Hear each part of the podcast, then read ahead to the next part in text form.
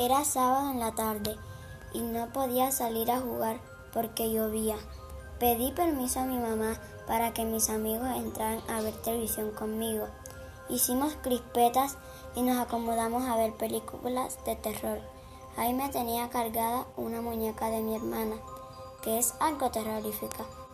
Felipe no quería que apagáramos la luz. Decía que esa muñeca le daba más miedo que, las películas. Sentía que la muñeca lo miraba.